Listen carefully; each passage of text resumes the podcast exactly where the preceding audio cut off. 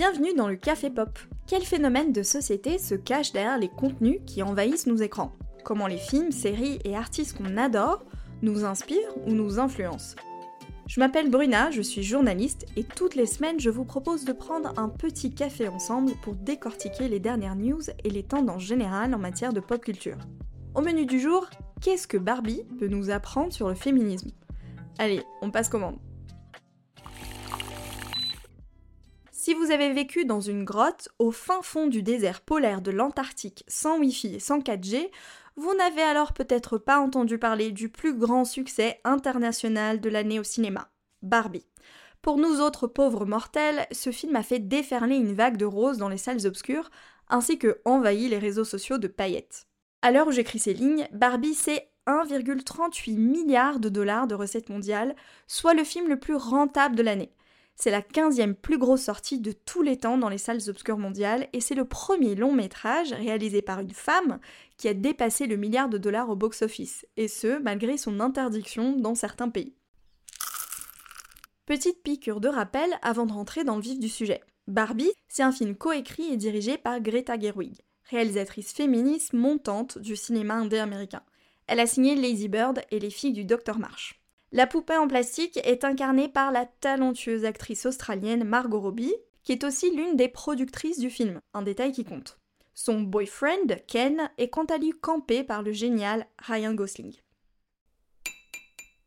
Sur le film en lui-même, personnellement, j'ai adoré. L'histoire est loufoque et c'est totalement assumé. Barbie mène une vie idéale dans le monde parfait et coloré de Barbieland, jusqu'à ce qu'un jour elle commence à penser à la mort, ses pieds deviennent plats et un peu de cellulite apparaît sur sa cuisse. Pour redevenir parfaite, entre guillemets, elle va devoir se rendre dans le monde réel pour retrouver Sacha et sa mère Gloria, les heureuses détentrices de la poupée. N'essayez pas de comprendre les règles de ce multivers, il n'y en a pas. Au fil de ses aventures, elle va entamer une découverte de soi digne d'un coming of age, c'est-à-dire une histoire d'entrée dans l'âge adulte. La réalisation est pleine d'inventivité et de références cinématographiques, les sublimes décors et les costumes nous en mettent plein les yeux, les questions existentielles viennent nous piquer au vif, la bande originale ultra pop est géniale, on rit, on pleure, bref, tous les ingrédients sont présents pour se régaler. Même si, ici et là, j'ai noté quelques défauts, bien sûr. Par exemple, j'aurais aimé que certains personnages soient plus développés, que l'on passe un peu plus de temps dans le monde réel à découvrir le quotidien de Gloria et sa fille Sacha.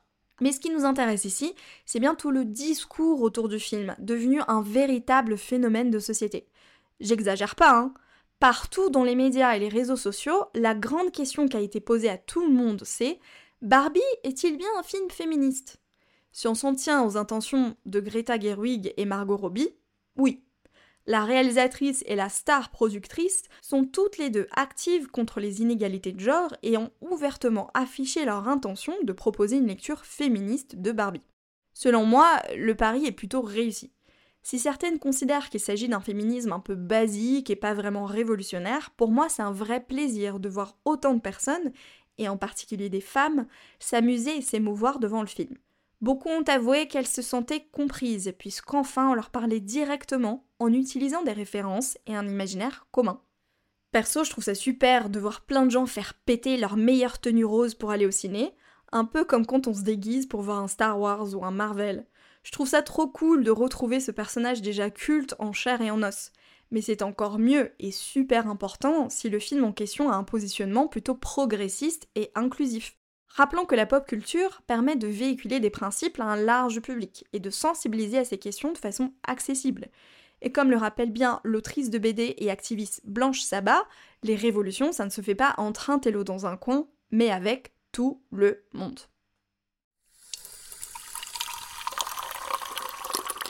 En tout cas, je pense que si le film ne propose pas forcément une réflexion toute nouvelle, il a le mérite de servir d'entrée en matière dans la lutte contre les inégalités et les stéréotypes de genre. On en revient donc à la question que je posais au départ. Barbie peut-elle nous apprendre des choses sur le féminisme?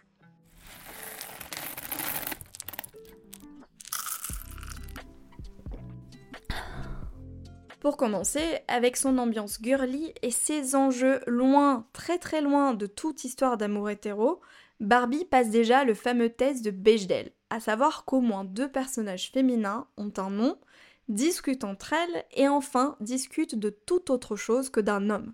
En 2022, seulement 30% des films répertoriés passaient ce test. Et cette année, ce n'est certainement pas le cas d'Oppenheimer, le long métrage très sérieux de Christopher Nolan qui est sorti le même jour que Barbie. Mais on reviendra peut-être sur ça une autre fois. Avec Barbieland, le film nous montre un monde démocratique où les femmes sont au pouvoir, s'entraident et se réjouissent des réussites les unes des autres. Barbieland est une sorte de matriarcat, ou plutôt de grande sororité, dans laquelle les Barbies gèrent tous les aspects importants de la vie en pleine harmonie. Ici, pas de concurrence entre les filles, tout le monde elle est belle et tout le monde elle est gentille. Ce sont elles qui travaillent dans le bâtiment, ce sont elles qui sont les juges de la Cour suprême, elles encore qui explorent l'espace ou qui gagnent des prix Nobel. En plus, elles font des super soirées disco et tout le monde a l'air de s'éclater. Ça fait rêver, hein Et pendant ce temps-là, les Ken, eux, eh bien, ils soutiennent et encouragent les Barbie, tout en se battant entre eux pour obtenir leur attention. Car Ken, c'est juste l'accessoire de Barbie. Il n'a même pas de maison. C'est drôle parce que c'est vrai. Mais alors que Barbie et Ken arrivent dans le monde réel, donc à Los Angeles, c'est toute une autre histoire. De son côté, Ken découvre avec joie et naïveté le patriarcat. Ici, ce sont les hommes qui ont le pouvoir, le vrai, même s'ils essayent de s'en cacher. Le patriarcat, en très gros, on le définit comme un système politique, social et économique dans lequel les hommes détiennent un rôle dominant par rapport aux femmes. Ce système oppressant et discriminant, dans lequel on vit donc, est ici critiqué mais aussi moqué. Si Barbieland est une utopie semblant tout droit sortie de la tête d'un enfant, le monde réel est tout aussi fabriqué de toutes pièces. On oblige ainsi les femmes à sortir des boîtes dans lesquelles elles ont été enfermées pour se frayer un chemin dans la société. Attention, je voudrais dire ici quelque chose d'important. Barbieland n'est pas l'inverse exact du monde réel, puisque les Ken ne sont absolument pas maltraités et ne subissent aucune violence. Et c'est bien là toute la différence.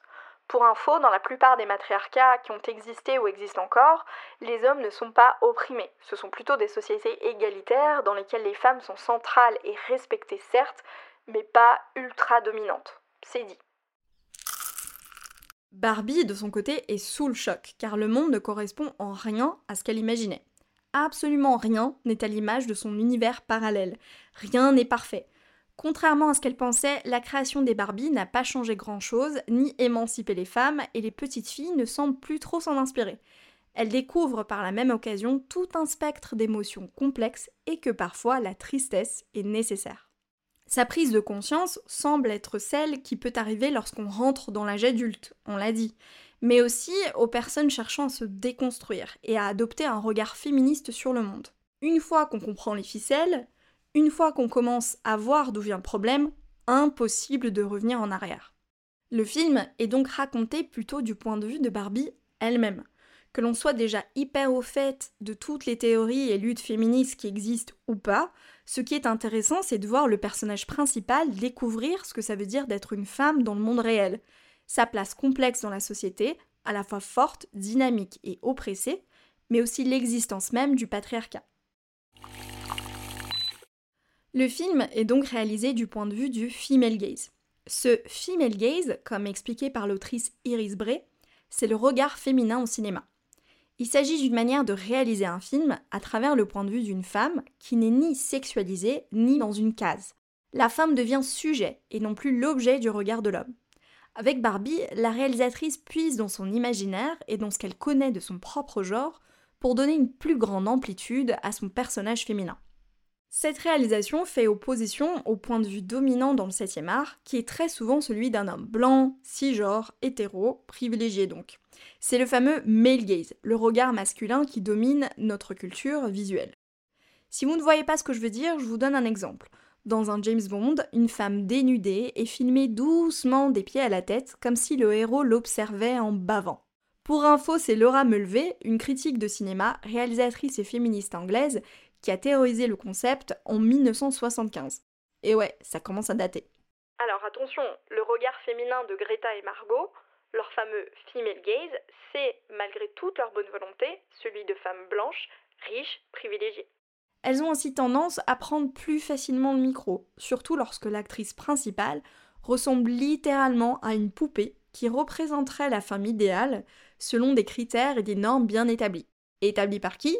Je vous le donne en mille. Le patriarcat.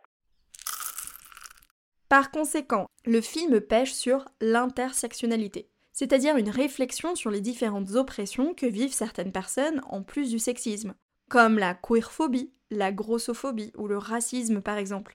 Je vous disais, j'aurais voulu passer un peu plus de temps avec les personnages de Gloria et sa fille Sacha. Il faut noter qu'elles sont toutes les deux latinas, ce qui fait qu'elles ne correspondent donc pas à l'idéal féminin blanc que représente Barbie. Ça aurait été intéressant de développer cette relation complexe avec une poupée censée être l'incarnation de la beauté, à laquelle elles ne pourront jamais ressembler, et quel impact ça a pu avoir sur leur estime d'elles-mêmes. Et bien sûr, il ne faut surtout pas oublier le grand méchant de toutes les productions à grande échelle. Le capitalisme. Tintin.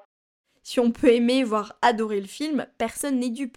Il s'agit aussi d'une publicité géante pour Mattel, l'entreprise américaine qui fabrique et distribue les Barbie et qui coproduit le film.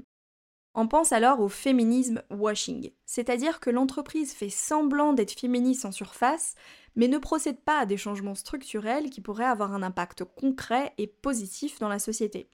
Un aspect qui est d'ailleurs satirisé dans le film.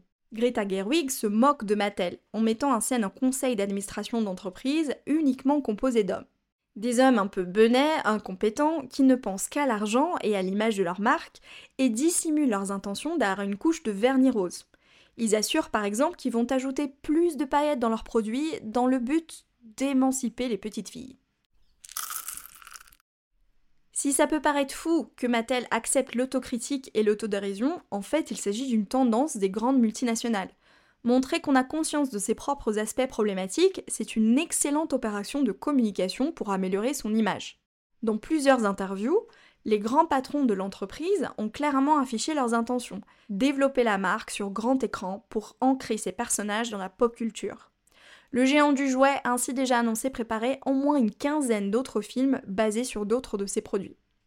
Donc Mattel en profite pour se remplir les poches, tout en faisant gentiment oublier les conditions de travail exécrables de ses employés dans les usines, sans compter les différentes polémiques qui ont accompagné les plus de 60 ans d'existence de Barbie. Et oui, c'est bien connu, Barbie c'est un paradoxe sur pattes, ou plutôt sur deux longues jambes.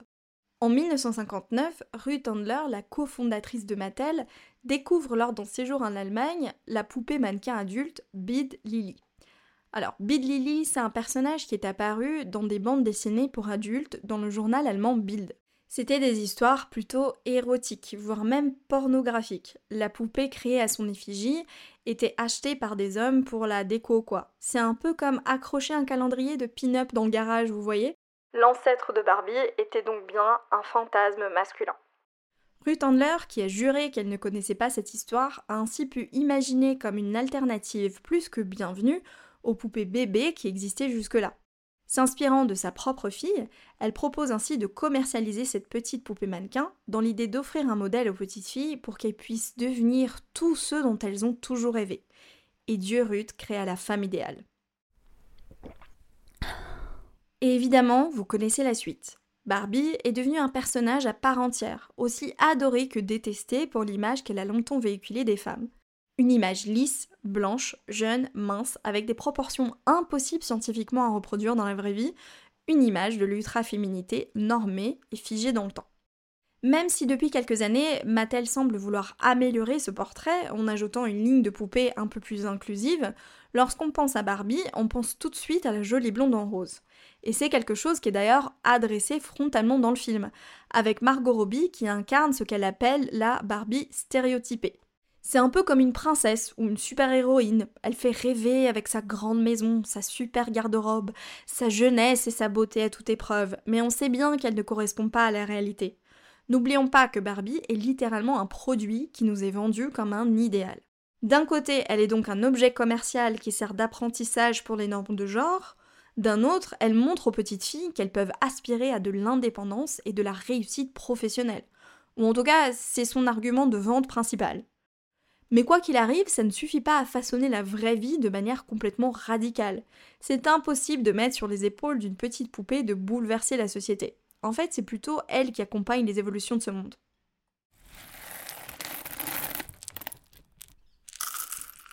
Dans la deuxième partie du long métrage, spoiler alert, lorsque Barbie est de retour à Barbieland, c'est le monologue enflammé de Gloria, devenu viral sur les réseaux sociaux, qui permet aux Barbie de retrouver toute leur conscience et mettre en place un plan pour défaire le Kentriarcat. C'est moi qui l'appelle comme ça. Hein. Le patriarcat un peu ridicule mis en place par Ken. C'est littéralement impossible d'être une femme, dit-elle. Nous devons toujours être extraordinaires, mais de toute façon, on s'y prend toujours mal. Le film nous rappelle ainsi à quel point être une femme, c'est constamment jongler entre les différentes injonctions. Il faut se défaire des normes de genre, tout en gardant certaines des qualités et des compétences associées à l'idée de féminité. Dans le long métrage, on voit que Barbie est soumise elle aussi à de doubles standards. C'est difficile pour elle d'être à la fois une source d'émancipation exemplaire et en même temps un personnage imparfait auquel on pourrait pleinement s'identifier. C'est marrant, c'est comme si Greta voyait venir les critiques. Elle fait un film sur Barbie, en respectant les caractéristiques qui ont fait son succès, mais elle y ajoute un regard féministe. Alors forcément, c'est impossible de plaire à tout le monde. Beaucoup de conservateurs ont donc très mal réagi au film, ce qui entre nous est une bonne nouvelle concernant sa qualité et son impact. Je vous le disais au début, le film a été interdit dans certains pays car il ferait, je cite, la promotion de l'homosexualité alors qu'il n'y a même pas de personnage ouvertement queer dedans. Sans commentaire. Sur internet, des masculinistes ont pris la parole pour se plaindre de l'image donnée des mecs dans ce film. Ils accusent même Barbie de faire preuve de sexisme. C'est le monde à l'envers. C'est comme le racisme anti-blanc, le sexisme envers les hommes, ça n'existe pas, pas de manière systémique en tout cas. Et puis les obsessions et les réactions typiquement masculines des Ken sont gentiment moquées. Il faut avoir un peu d'autodérision. Ces hommes qui crient au scandale sont les mêmes qui n'hésitent pas à pointer du doigt toutes les petites manies et passions dites féminines qu'ils trouvent ridicules, comme la mode, le maquillage ou les comédies romantiques par exemple. Comme on l'a dit, Barbiland n'est pas l'exact inverse du monde réel. C'est une sorte de rêve de petite fille, lui aussi basé sur des constructions sociales transmises au fil des ans. Par exemple, les Barbies, même si elles sont gentilles, mettent de côté celles qu'elles considèrent comme bizarres car elles ne correspondent pas à leur idéal de perfection. C'est cet idéal-là même qui les enferme dans un monde superficiel et impossible à reproduire dans la vraie vie. De leur côté, les Ken sont à peine importants parce qu'en fait, on construit d'abord les filles autour de leur propre féminité, dans un monde genré, où les garçons ne vont être présents qu'en tant que potentiels partenaires amoureux. On voit bien aussi que c'est un peu absurde et ridicule que les Ken ne servent à rien et soient seulement un accessoire pour faire joli et servir de support aux femmes. Pourtant, dans notre monde patriarcal, c'est bien le rêve des hommes misogynes. Il y a énormément d'histoires qui mettent en scène des femmes dont la vie ne tourne qu'autour des hommes et qui n'ont pas de vocation propre ou de personnalité développée. On l'a vu, la plupart des films ne passent pas le test de Bechdel. Dans beaucoup de cas, les femmes sont carrément objectifiées, exactement comme des poupées, valorisées seulement pour leur apparence. Pour moi, et pour beaucoup d'autres personnes, le succès de Barbie est une réussite qu'il faut célébrer. Jamais auparavant, un long métrage aussi grand public et divertissant n'a touché à des questions d'inégalité de genre aussi frontalement et jamais n'a-t-on autant entendu le mot patriarcat sur grand écran. Certes, on ne propose pas de solutions et de moyens d'action face aux problématiques existantes, mais au moins on admet que celles-ci existent. Imaginez, pour une grande partie de la population mondiale, on en est encore à devoir prouver et expliquer l'existence même des sociétés patriarcales et pourquoi elles sont injustes. Le fait même que Mattel ait autorisé, voire encouragé ce récit, c'est déjà une victoire, ça montre que les préoccupations et les valeurs du public ont changé, et ne s'accordent pas toujours avec ce que Barbie a pu représenter dans le passé une victoire qui n'est possible qu'après des années de lutte. Encore une fois, la pop culture a un très grand pouvoir d'influence politique, et de nombreux films sont remplis d'idées conservatrices. Sur les réseaux sociaux, comme dans les médias, on voit que Barbie, en plus d'être drôle, ouvre de nombreuses conversations et que ça inspire plein de gens à se renseigner davantage sur les discours féministes. Vers la fin du film, c'est encore Gloria qui propose au grand matou de Mattel de créer une Barbie ordinaire, c'est-à-dire une Barbie qui est loin d'être parfaite et qui n'aspire pas forcément à de grandes réussites individuelles. Ça paraît complètement impossible à faire, tant Barbie repose surtout sur l'imagination des petits humains qui jouent avec.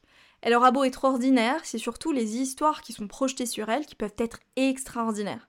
Et c'est justement ce que fait le film, qui s'amuse à jouer avec les codes de cette poupée soi-disant parfaite.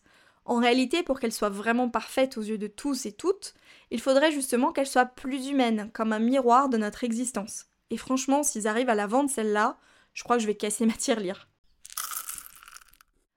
Enfin, il y a une vraie réflexion au fond sur la liberté de vivre comme on l'entend, sur le fait d'affronter les déceptions de la vie, les mauvais coups, sur le privilège de vieillir et même sur la mort. En fait, le film célèbre les difficultés, les complexités de la vie et valorise toute la beauté qui réside dans nos défis et nos imperfections. C'est tout le propos, on l'a déjà dit. Ce qu'on imaginait pour notre vie quand on était petite n'est malheureusement pas ce que l'on découvre en grandissant. La vie est beaucoup plus terne et difficile, mais elle vaut quand même la peine d'être vécue. Et voilà, c'est fini pour aujourd'hui. Merci beaucoup d'avoir écouté ce tout premier épisode. Pour aller plus loin, je vous mets quelques sources en description. Ce podcast est un podcast indépendant. Si vous avez aimé, n'hésitez pas à mettre 5 étoiles et à en parler autour de vous, ça nous aiderait beaucoup. J'ai aussi un Tipeee si jamais vous voulez m'offrir un café dans la vraie vie.